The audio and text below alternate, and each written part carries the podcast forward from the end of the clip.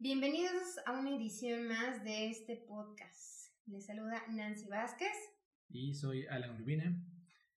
Y pues bien, hoy vamos a hablar de las audiencias. ¿Qué son las audiencias? ¿Para qué nos sirven? ¿Y cómo podemos usarlas a favor de la gestión de nuestra marca personal? Sí, hay que identificar, pues, a quién le vamos a hablar cuando estamos ofreciendo algo o cuando queremos vender algo, ya sea eh, si tenemos una empresa o si estamos eh, vendiendo nuestro servicio o lo que sabemos como profesional.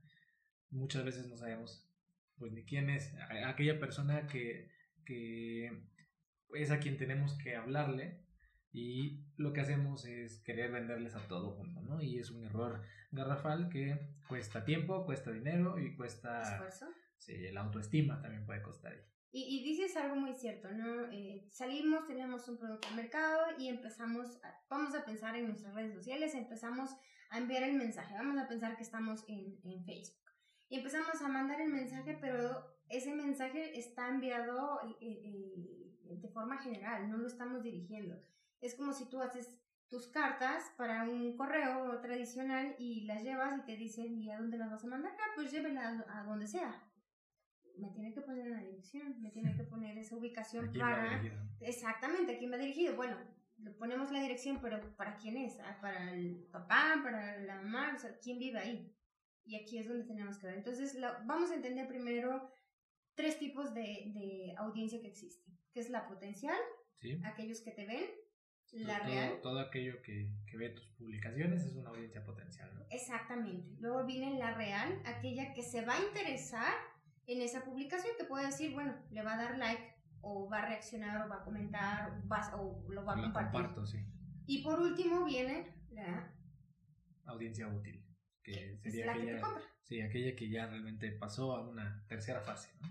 Y, y, bueno, esto es importante, lo, entender estos tres tipos de audiencias, ya que la mayoría de los casos, a mí como, cuando, bueno, cuando me toca trabajar con clientes, de una estrategia de, de, marketing digital, por ejemplo, creen o quieren tener muchos clientes, pero muchas veces viene esta disyuntiva de que dicen, bueno, yo quiero tener muchos clientes y aunque no tenga tantos seguidores, o, o quiero tener eh, muchos seguidores, eh, pero no me enfoco tanto en, en, vender, ¿no? Y lo que quiero es que mi marca se vea por todos lados.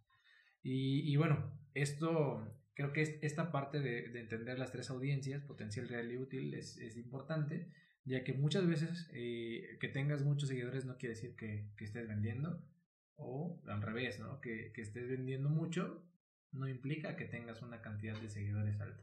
Me gusta la frase audiencia no es influencia y los invito al blog a leer sobre ello, porque precisamente podemos tener 5 millones de seguidores, pero al final la influencia, el poder convertir lo que estamos haciendo a un ingreso es lo que se vuelve importante y adicional a ello, fidelizar a, esta, eh, a estas personas que ya nos están comprando se vuelve muy importante.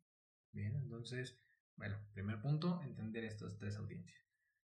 ¿Qué, qué sigue con el tema de audiencias? ¿Qué, qué tenemos que hacer para, para lograr ya que entendemos que existen estos tres tipos, ¿qué, ¿qué, debemos hacer para ir definiendo a quién le vamos a hablar? Identificar el mercado objetivo. Tenemos que segmentar, tenemos que entender a quién va dirigido nuestro producto, nuestro servicio, a, a dónde vamos a cubrir esa necesidad que nosotros podemos hacer con nuestra propuesta de valor y entender ese mercado objetivo, entender la necesidad que tienen y entonces poder trabajarlo en un perfil de un comprador o lo que ahora conocemos como el buyer persona.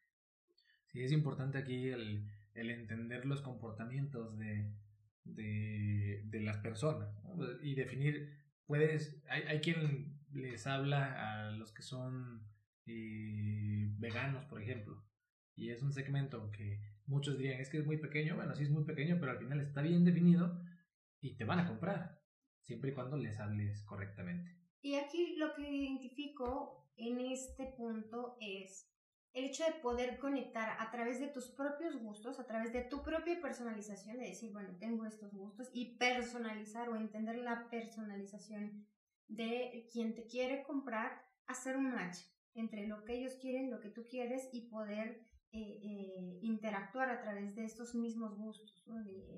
Es lo mismo, por ejemplo, cuando decías el tema de los veganos, que yo sea eh, un profesional vegano a que no lo sea, porque entonces voy a conectar con ese nicho, con ese micro nicho de, de, veganos y me voy a sentir más en confianza porque tú eres vegano, yo soy vegano o pet lover o lo que ustedes puedan identificar, tenemos más confianza. Por lo tanto, cuando conectamos con ese nivel de personalización, eh, igual generamos mucha más credibilidad y mucha mayor conexión. Sí, esto es importante. Ahora, para ir definiendo, ya digo, pusimos un ejemplo, pero hay cosas, lo más común es eh, pues los datos sociodemográficos, ¿no? Como edad, género, residencia, nivel académico, situación profesional, cultura, ingresos. Estos datos son relativamente sencillos de segmentar, pero vamos a, a ir profundizando más, ya por ejemplo entrando en temas datos personales, como cuáles serían. Sí, es pensar eh, en el área personal de ese eh, perfil que tú estás trabajando, pensar qué le gusta hacer, cuáles son sus hobbies, qué lugares frecuenta. Y, y, me gusta esta analogía que siempre hago con respecto a cuando alguien te gusta, lo empiezas a investigar. Y entonces creo que eh, hace esta analogía, o, actualmente eh, se ponen stalkers en, en, las redes sociales, qué hace, con quién va, con quién se junta, es extrovertido, tímido, cuál es su estilo de vida, cuál es eh, su tono y estilo de comunicación, para entenderlo y saber cómo llegar a ellos. Es lo que hacemos en esta analogía de cuando alguien me gusta, es lo que vamos a hacer porque queremos acercarnos a esa persona y en este caso a ese perfil queremos acercarlo, por, lo tanto es muy importante identificar estas, estos puntos. Sí, claro, hay que saber qué le gusta, ¿no? Para dárselo y hay que, que estar donde a esta persona le gusta estar. Exacto, qué casualidad, nos encontramos en esa cafetería y, nos gusta el mismo café o el mismo chocolate, casualidad. Sí, o si le gusta el gimnasio y te inscribes al mismo gimnasio y entonces es lo mismo que hay que hacer con esta audiencia. Otro aspecto importante entender el comportamiento online de la audiencia. O sea, qué redes sociales, bueno, es lo que estábamos hablando, en qué redes sociales tiene presencia, porque hay que estar ahí, eh, cuál es la red social favorita, las marcas que, que siguen redes sociales para que a través de un pixel, por ejemplo en Facebook, podamos eh, segmentar y que nos dé audiencias similares, eh, qué tipo de contenido prefiere para generar el contenido que obviamente prefiera y eh, lo que comentaba de, estos datos de, navegación, de cómo ha llegado a tu web, que esto es importante eh, para que tú puedas eh, llegar a la persona a través de los canales que él está utilizando, él o ella está utilizando. Otro aspecto importante, el comportamiento de compra. Exactamente. Eh, aquí el punto es pensar si él compraría tu producto, él o ella compraría tu producto porque tiene esa necesidad o no, porque a veces puede tener la necesidad, pero dice, esto no es, no es prioridad para mí, no invertiría en eso o sí lo haría. Es importante entonces que entiendas en qué prefiere gastar de su dinero para saber cómo llegar. Y, hablaba hace unos días con unos clientes eh, hablando del tema salud. Las personas no están acostumbradas a invertir en salud hasta que se enferman. Les es más fácil, ah, ok, ya me enfermé y no tengo problema con pagar el servicio. Pero si voy a prevenir, eh, mejor no, mejor me lo gasto en otra cosa. Entonces, identificar, creo que a partir de esto, y eh, los patrones de compra. Lo hace a través de una aplicación, lo hace en tienda, lo hace a través de este, la web, por ejemplo, y también cómo es que realiza este proceso y al mismo tiempo qué productos está consumiendo y eso nos da estos, estos comportamientos de compra que se vuelven muy importantes al perfilar a este comprador.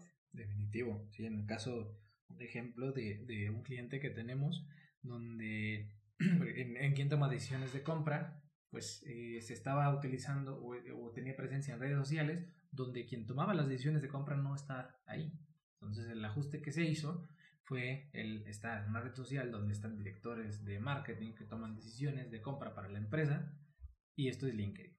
Y, y al final, pues está generando un resultado mayor y, mucho más eficiente que están teniendo presencia en Facebook o Instagram.